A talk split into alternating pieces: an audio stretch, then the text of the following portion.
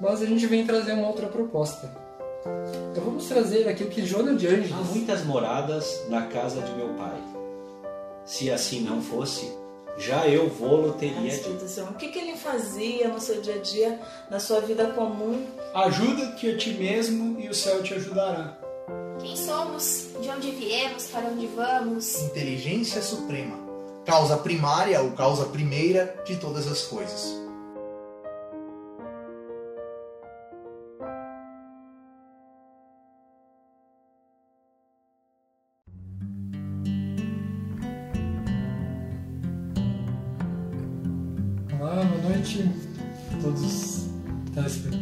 Estão aí nessas casas, né? Nossos amigos, né? Telespectadores, parece que distancia, que estão nas suas casas.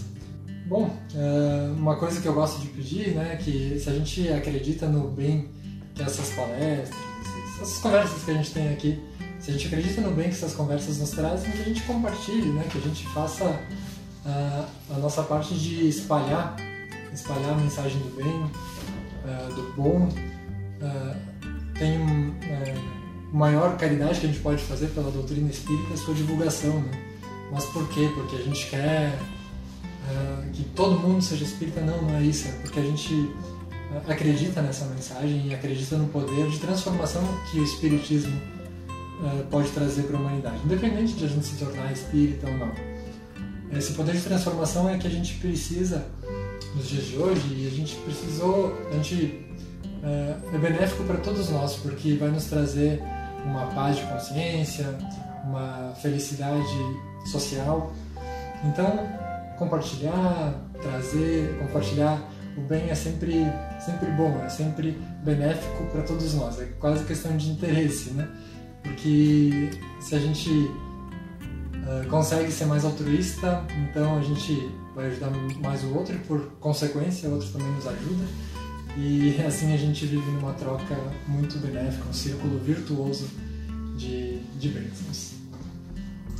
Hoje a gente vai falar sobre mais uma lei, que é a lei de sociedade. E uh, nas próximas, no sábado que vem, a gente vai falar sobre lei de conservação. Então são, serão esses uh, os temas das palestras, e aí a gente vai intercalar com mediunidade, a gente vai intercalar com providência divina, assuntos bem interessantes uh, tanto para o uh, momento atual que a gente vive, mas também para a nossa vida como um todo. Uh, hoje a gente vai usar esses livros aqui como base para a exposição, esses dois, tá? esse aqui é para outra coisa, que é o livro Pensamento e Vida, um livro muito bom, fininho, olha só, mas grandioso, livro Pensamento e Vida, do Emmanuel, psicografado pelo Chico Xavier.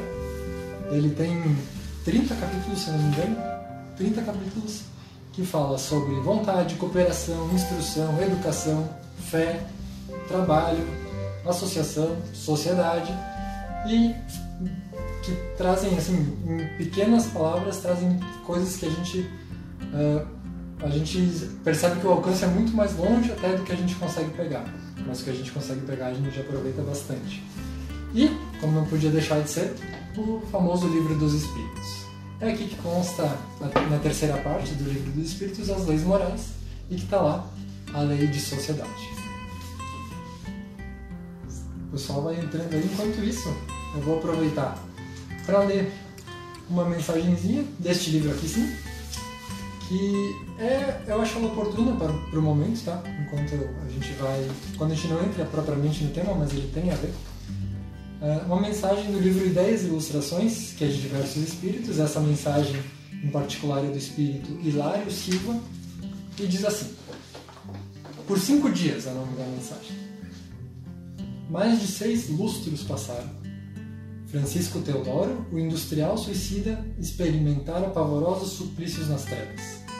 Defrontado por crise financeira esmagadora, havia aniquilado a existência teve problemas financeiros né, e acabou se matando.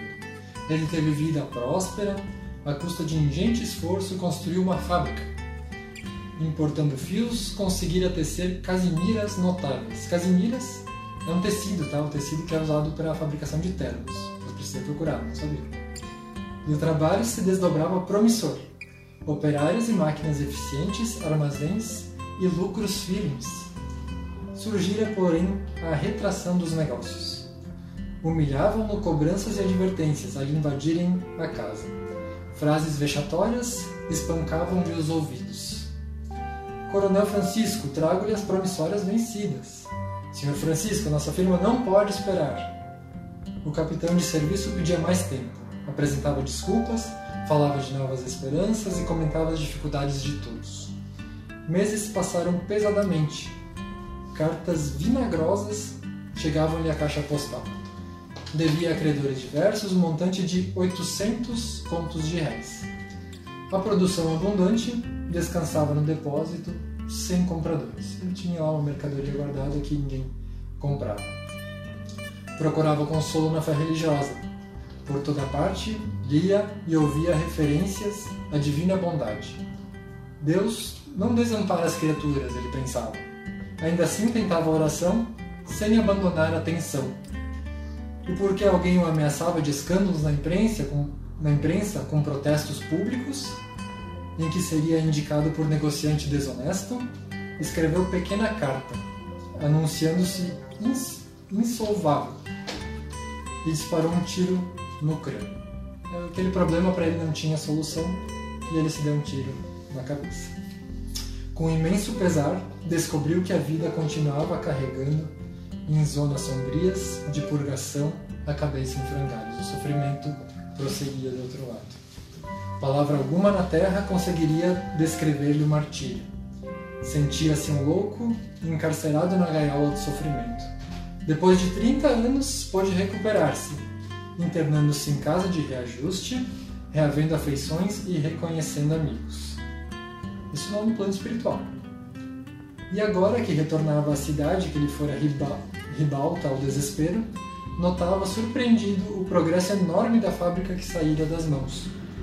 Embora invisível aos olhos físicos dos velhos companheiros de luta, ele veio em espírito visitar a fábrica que era dele e ali viu que estava indo muito bem. Né? Embora invisível, ele abraçou os amigos, os filhos, chorando de alegria, os filhos e os netos reunidos no trabalho vitorioso.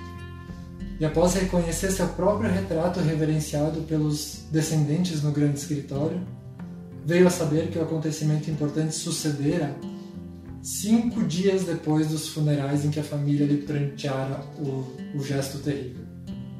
A face da alteração na balança comercial do país, ante a guerra de 1914, o estoque de casimiras que acumulara zelosamente produziu importância que superou de muito a 4 mil contos de réis. Ele devia 800. Né? Cinco dias depois de que ele se matou, tinha valorizado para 4 mil contos de réis. E aí, ele mostrando-se mostrando melancólico sorriso, o visitante espiritual compreendeu então que a bondade de Deus não falhara. Ele apenas não soube esperar. Que mensagem, né? Mensagem real trazida do plano espiritual sobre paciência, sobre resignação, sobre agir apesar das dificuldades. Né? Bacana essa mensagem, né? Quem... Bom, então eu quero convidar cada um que está na sua casa a se recolher intimamente. Se quiser, feche os olhos. Que a gente vai fazer a nossa precezinha. A gente vai elevar o nosso pensamento rogando à equipe espiritual muitas bênçãos de amor, de aconchego, de carinho, de otimismo e bem-estar para o nosso coração. Que podemos elevar, nós possamos elevar o nosso espírito nessa prece, rogando a assistência nesse humilde estudo que a gente faz hoje, mas que ele possa nos trazer sabedoria para lidar no nosso dia a dia, para aprender a seguir a lei de Deus e, portanto, sermos mais felizes. Que tenhamos a força e a coragem necessária para os nossos dias e que Jesus, o nosso Mestre amado, nos abençoe e nos derrame o seu amor como só Ele é capaz. Obrigado a Deus, obrigado a Jesus e obrigado aos amigos da espiritualidade. Que assim seja.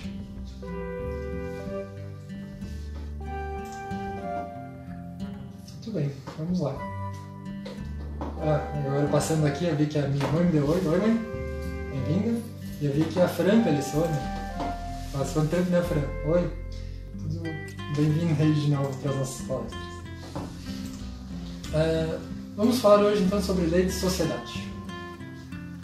Falar sobre lei de sociedade, tá?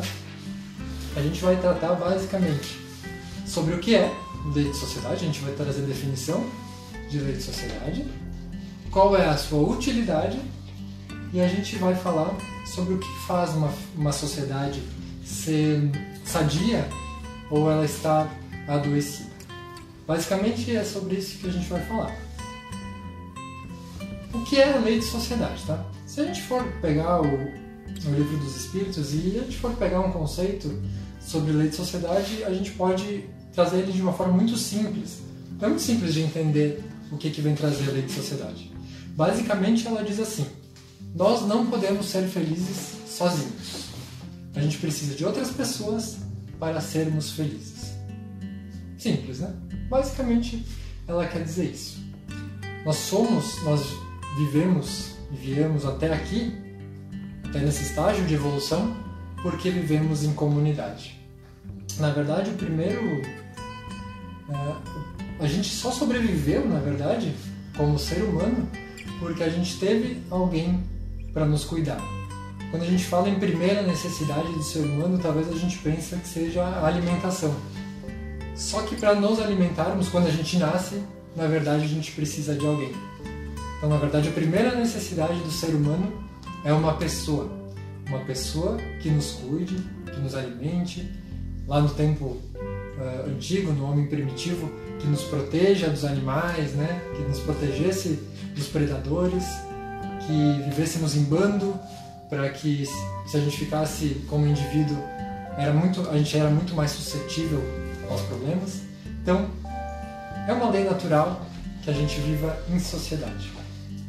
Simples até aí, né?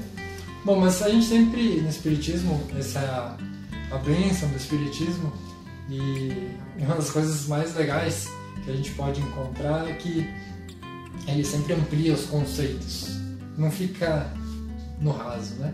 A gente sempre quer entender a questão moral um pouco mais a fundo. Então a gente precisa primeiro diferenciar uma coisa: solidão de solitude. Porque talvez se a gente pegar uma visão extremista, a gente não deve pegar essas visões extremistas. Bom, mas então aquela pessoa que mora sozinha é infeliz. Ela só parece feliz. Não é assim, né? Solidão e solitude são diferentes. Porque solidão é um sentimento que a gente pode ter estando a sós ou estando acompanhado. A gente pode estar rodeado de muitas pessoas e ainda assim estar sentindo solidão. E ao mesmo tempo a gente pode estar sozinho e não estar sentindo solidão. Estar bem, estar aconchegado, estar tranquilo, que aí é que entra a solitude. A solitude é essa característica, né?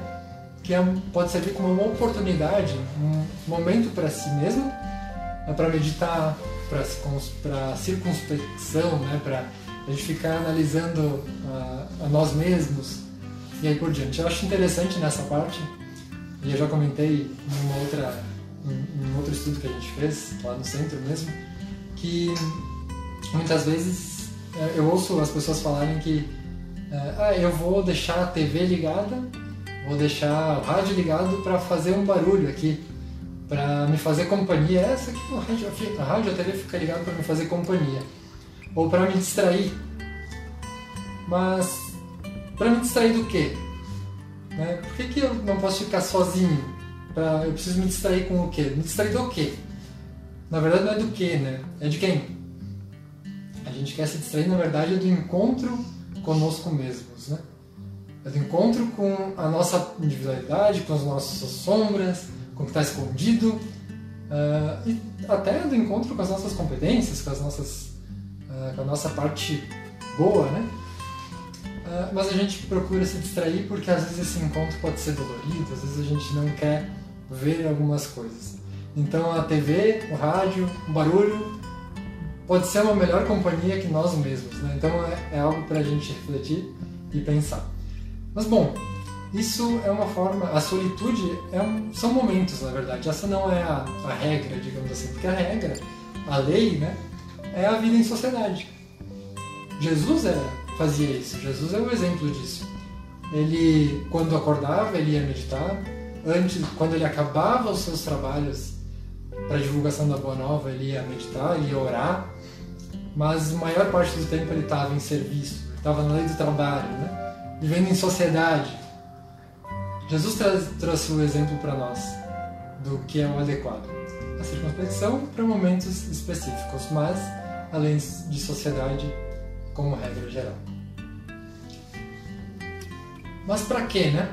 Para que serve viver em sociedade? Bom, a gente sobreviveu até aqui por causa disso. Mas não é a sobrevivência a utilidade. Talvez em, em algum momento foi.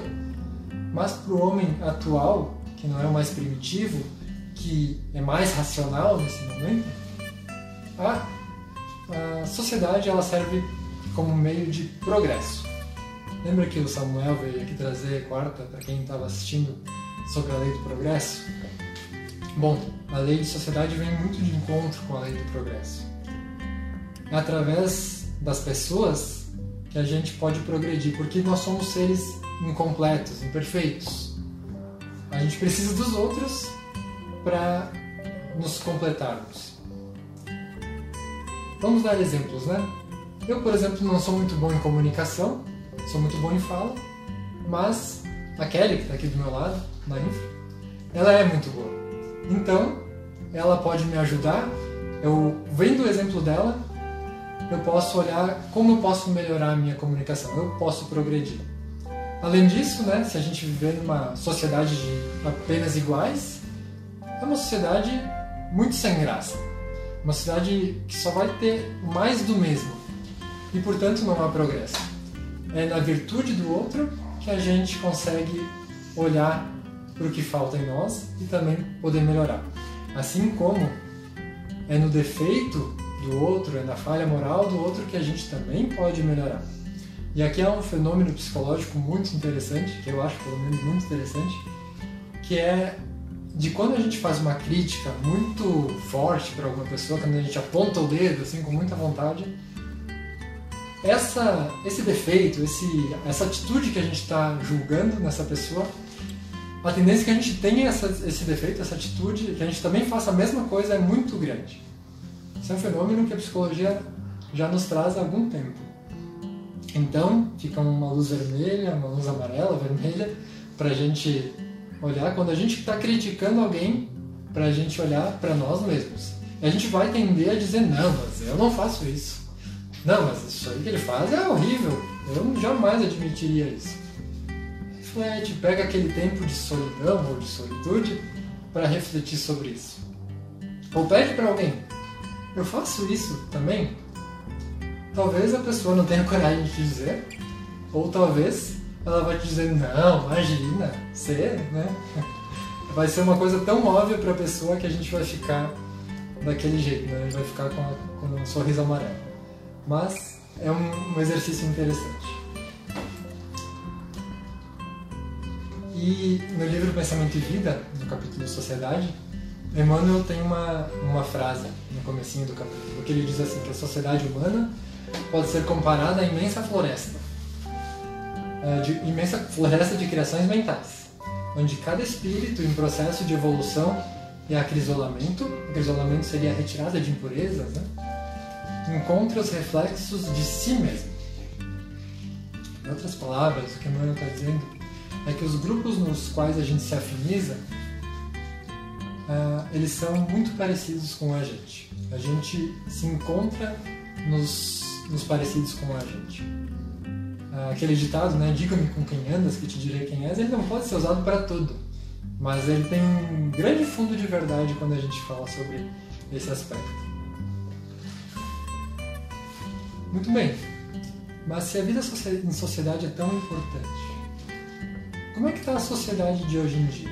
E o que que torna uma sociedade melhor ou pior? Que era o que eu tinha dito que ia trazer, uh, trazer no, nessa, no comentário de hoje. Né? Deixa eu ver se tem alguma, alguma outra mensagem aqui. Vou dar uma pausinha para ver se tem alguma coisa nova, vai, vai que não tá funcionando, né? O pessoal me avisa aqui, mas. Ah, não, beleza, tá tudo certo. A Roberta tá por aí, né? E a Jussara também. Boa noite, Jussara. Beleza. Nós temos aqui, ah, nessa questão sobre o que faz uma sociedade melhor ou pior, a gente tem no livro dos Espíritos uma pergunta e respostas ali que, diz, que falam mais ou menos assim. Vou usar as minhas palavras né, para ficar menos, procurar deixar menos maçante. Ah, há pessoas que dizem que, ah, na verdade é um fato, né? Os animais, os animais quando criam seus, quando têm seus filhos, né, suas crias, vão pegar um filhote de leão lá, por exemplo, quando o, o papai leão lá está criando seu filho, ele cuida, ele dá tudo que é necessário pro, pro leãozinho lá, para ele sobreviver, para ele aprender a cuidar de si. Ele faz tudo que é necessário, a mãe leoa também. Eles fazem, principalmente a mãe leoa, né? O papai faz menos, provavelmente. Mas eles cuidam do filhote para que ele tenha autonomia, para que chegue no momento oportuno e ele possa viver a sua vida e fazer o que leões fazem. Só que algumas pessoas usam esse, ah, esse exemplo de animal para comparar ao ser humano. Por que que acontece no animal? No animal, quando existe essa, essa emancipação, não existe mais contato em- ah, com seus pais, com, com aqueles que ge- geraram ele. Não existe mais contato, não existe mais esse vínculo. Ele simplesmente perde o vínculo. E aí, no livro dos espíritos, os espíritos contam que é justamente para que esses mesmos animais, esse mesmo pai, digamos assim, criem novos, ah, novos filhos, novos ah, procriem a espécie e por diante. Só que muitas pessoas usam esse exemplo para dizer, bom, mas se é assim no reino animal, e nós somos animais, mamíferos, aliás, ah, se é assim os animais, por que, ah, por que, que os homens será que não seria assim? Não é dessa forma assim também? Aí que entra uma resposta que é mais ou menos dura dos espíritos, mas que eles dizem, usando as minhas palavras, né, que no, no por que, que eles pedem mais ou menos assim? Por que, que vocês querem ficar se comparando com os animais? Por que, por que ficar fazendo essa comparação, né? A gente faz isso mais do que a gente deveria de fato, né? Porque há nos homens características que nos diferem dos animais. Há, há muitas que, que nos assemelham, mas há também aquelas que nos diferem. Desde a consciência de si mesmo, de racionalizar, de pensar com constância. É, mas uma delas é da necessidade do progresso, que não existe nos animais. Existe progresso nos animais, em todos, toda a natureza existe progresso, mas não existe a necessidade. A necessidade do progresso inata no homem, ah, nos homens, né? Que faz com que a gente tenha criado civilizações, tenha tido a revolução agrícola, a revolução industrial, a revolução tecnológica, a revolução da informação. É a necessidade do progresso que fez com que a gente ah, tivesse tudo que a gente tem hoje, tanto na forma material, tanto na forma moral. O material andando um pouco na frente da moral, é verdade, mas a gente evoluiu nos dois campos certamente. Sim. Ah, e então, dando complemento dessa resposta, eh, os espíritos nos falam assim. Passei um pouquinho aqui, tá? Aqui. Ah, os laços sociais, portanto, eles são necessários ao progresso. A gente precisa desses laços para o progresso. E os da família, mais apertados tornam os primeiros. De novo, quando a gente tá, ele está dizendo que na família a gente aperta, quanto mais apertados os laços da família, mais apertados serão os laços da sociedade. E aí, na pergunta 775, existe, uh, Kardec diz assim, qual seria para a sociedade o resultado do relaxamento dos laços de família?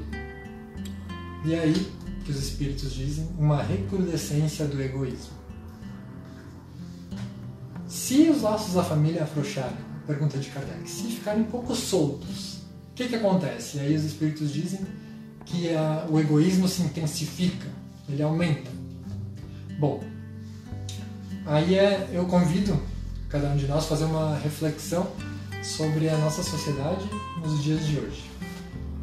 Nossa sociedade é uma sociedade mais altruísta, mais egoísta, é, falando de uma forma bem generalizada, né? bem generalizada, não tem como a gente fazer uma leitura específica, e eu convido cada um a fazer a sua. Se, será que a gente pensa primeiro nos outros antes de agir? Vamos pensar nós, nós mesmos, na nossa família, na nossa sociedade, no nosso município, estado, país, nosso, no mundo em geral. É primeiro nos outros e depois em mim? Ou será que eu fico pesando os prós e contras uh, em relação a mim, em relação aos outros quando vou fazer alguma coisa? Bom, cada um pode, pode ter sua resposta, né? É uma reflexão. Uh, o que, na minha opinião, está fazendo para mim, pelo menos, né? O que essa pandemia está trazendo, uma das coisas para mim é sair um pouco da nossa confortável, quentinha, às vezes, bolha social. Às vezes a gente está acomodado num, num, num, círculo em que uh, a gente olha apenas o que é belo e prefere não olhar para que, é, os desafios da nossa sociedade. E isso está sendo escancarado com essa pandemia. As desigualdades sociais, as desigualdades do nosso Brasil estão sendo escancaradas. Bom, uh, tem N exemplos que a gente pode trazer aqui, mas acho que não é o objetivo. Mas é só para trazer um pouco do como talvez esteja a nossa sociedade nos dias de hoje. Mas se a gente pode fazer uma leitura como essa da nossa sociedade, que não é pessimista, eu eu sou muito otimista, na verdade, em relação ao ser humano, em relação à sociedade. Eu, na verdade, o espírita tem certeza, certeza de que uh, da nossa, do nosso futuro, que ele, nosso futuro como sociedade mundial, universal, a gente está destinado ao bem. O mal é apenas um, um momento transitório, é apenas transitório. O bem é que é definitivo. O mal é só efeito de contraste, segundo está lá nos livros dos Espíritos. Mas nessa leitura que eu quero trazer aqui,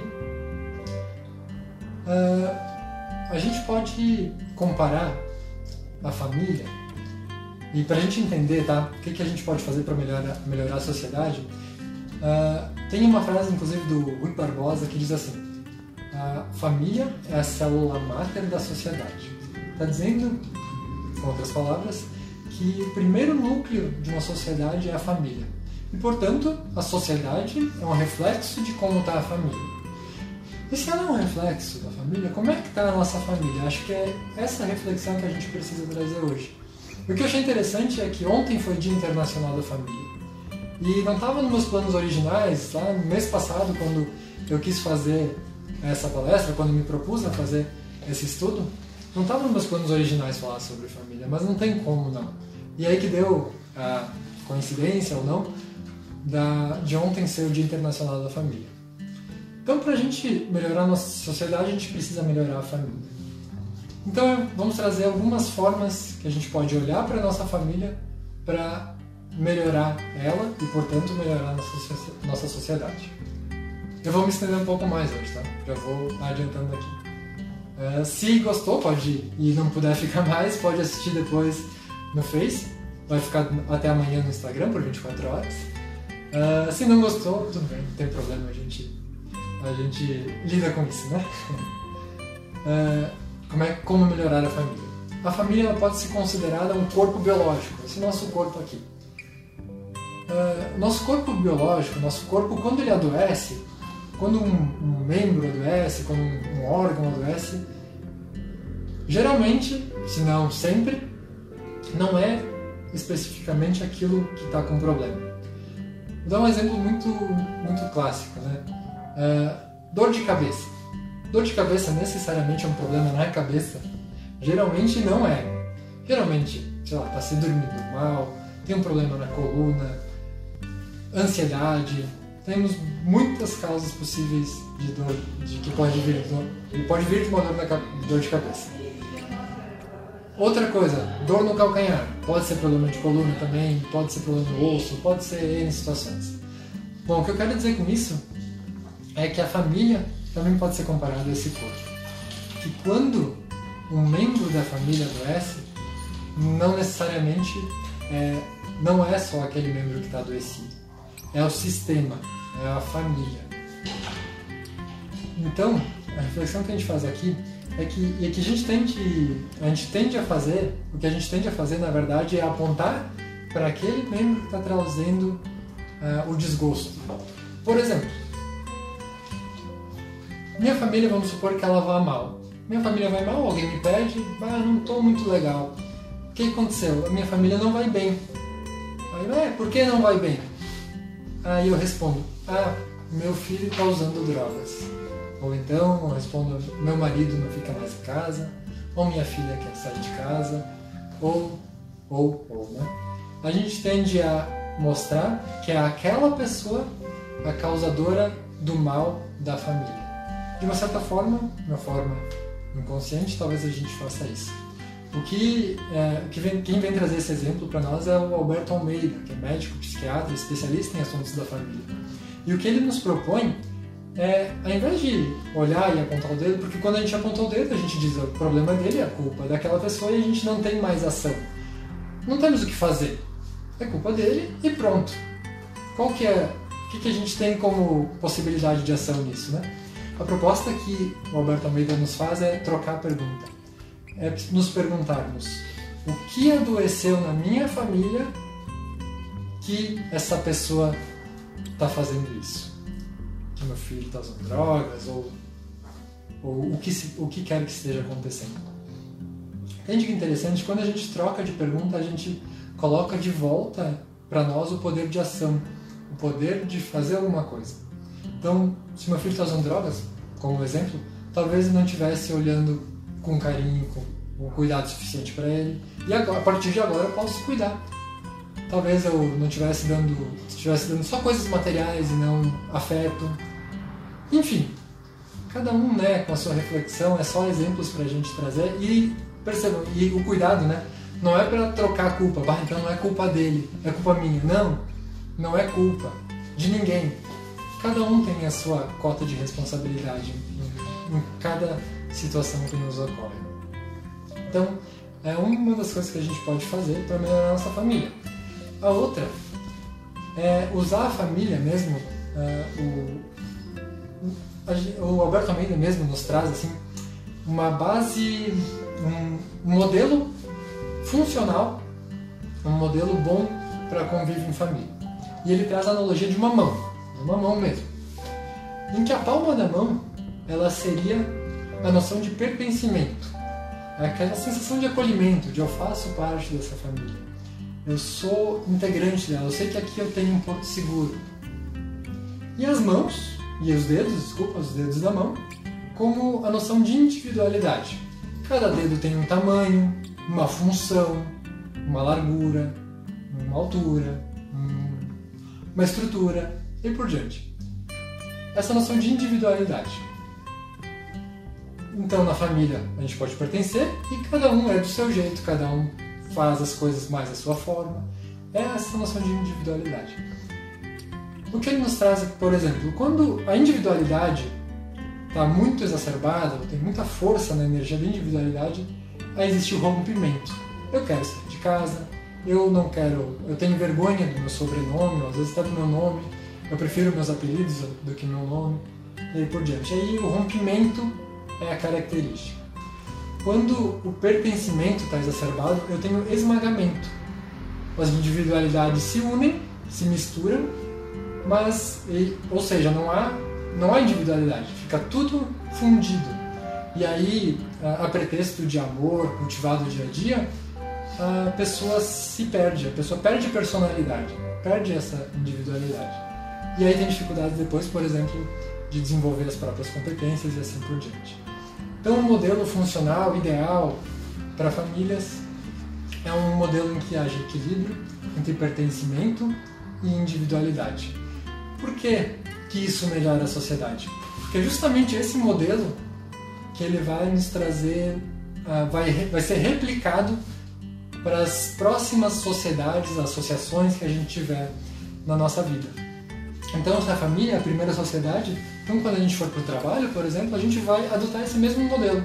Eu sei que naquela minha empresa eu pertenço a ela, mas ainda assim eu sou um indivíduo.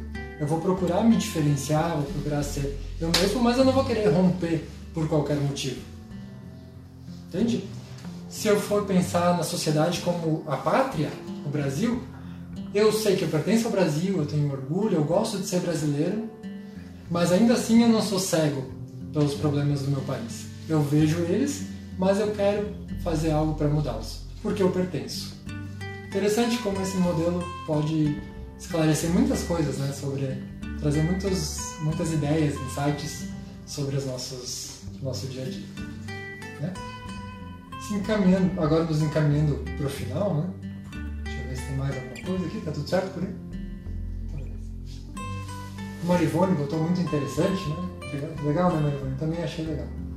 A Fran dizendo ótima palestra. A Kelly, boa tarde, boa tarde, Kelly. Uh, a Kelly me atualizou agora que até agora não temos bandeira bandeira para o estado. No final da, da live a gente vai ver nesse tempo, a gente já vai tentar trazer informação. Uh, legal. Bom, a gente já está se encaminhando para o final, né? Nossa, me estendi um monte mesmo hoje. Mas enfim, que bom que vocês estão aí ainda. a gente pode fazer algumas leituras sobre o significado da pandemia que a gente está vivendo hoje. Várias, né? A gente pode fazer várias leituras. Uma das que eu gostaria de trazer hoje é, é que ela está fazendo o mundo inteiro é, voltar para casa. Ela está fazendo o mundo se encontrar com, com, com a gente mesmo, na solidão, na solitude, está fazendo a gente se reencontrar com a nossa família. Uh, em alguns lugares mais do que outros, né? Tem lugares que esse isolamento está mais fortalecido e talvez em algum momento ele se fortaleça aqui também. Enfim, uh, mas que a gente pode ver essa pandemia como uma oportunidade de a gente se reencontrar com a gente mesmo, de se de entender, de, de entender melhor a nossa família, de conviver melhor com a nossa família. Talvez seja uma forma, né, através de uma dificuldade, de a gente melhorar a nossa sociedade. E que bom que a gente, se a gente pode ter esses conhecimentos para a gente poder fazer isso. Né?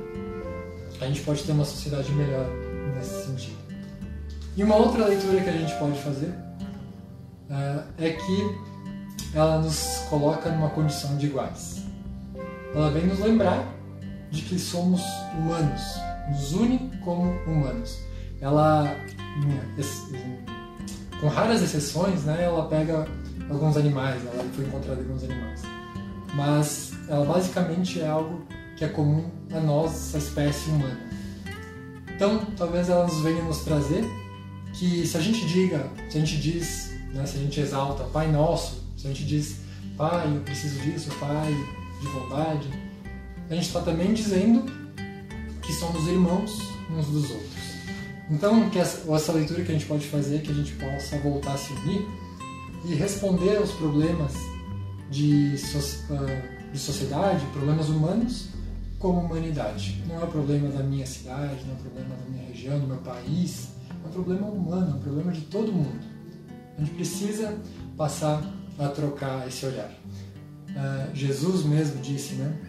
Uh, os laços familiares, uh, os laços consanguíneos, a gente já trouxe aqui, eles são muito importantes. E Jesus não não rompeu com eles quando trouxe aquela frase quem, são, quem são meus irmãos, quem é minha mãe, quando disseram que eles estavam chamando, né? Ele disse que meus irmãos e minha mãe são todos aqueles que fazem a vontade de Deus. são todos nós. Ele amplia a relação de familiaridade quando ele faz quando ele fala essa frase. Então, que a gente possa ter essa reflexão como família, como sociedade, que a gente possa olhar mais com um olhar uh, não cego, um olhar amoroso, a gente olhe para os problemas e que os talentos que nos foram oferecidos nessa vida, uh, que são que a gente pode enumerar, enumerar vários, que eles possam ser ofertados às pessoas que estão ao nosso redor. Talvez seja o momento que a gente mais precise. Então que a gente possa fazer isso uh, e que Jesus uh, esteja nos guiar nesse, nesse nosso intento, nesse nosso desejo. Obrigado por quem ficou até aí, nesse momento. O meu abraço, o meu carinho e que Deus nos abençoe sempre.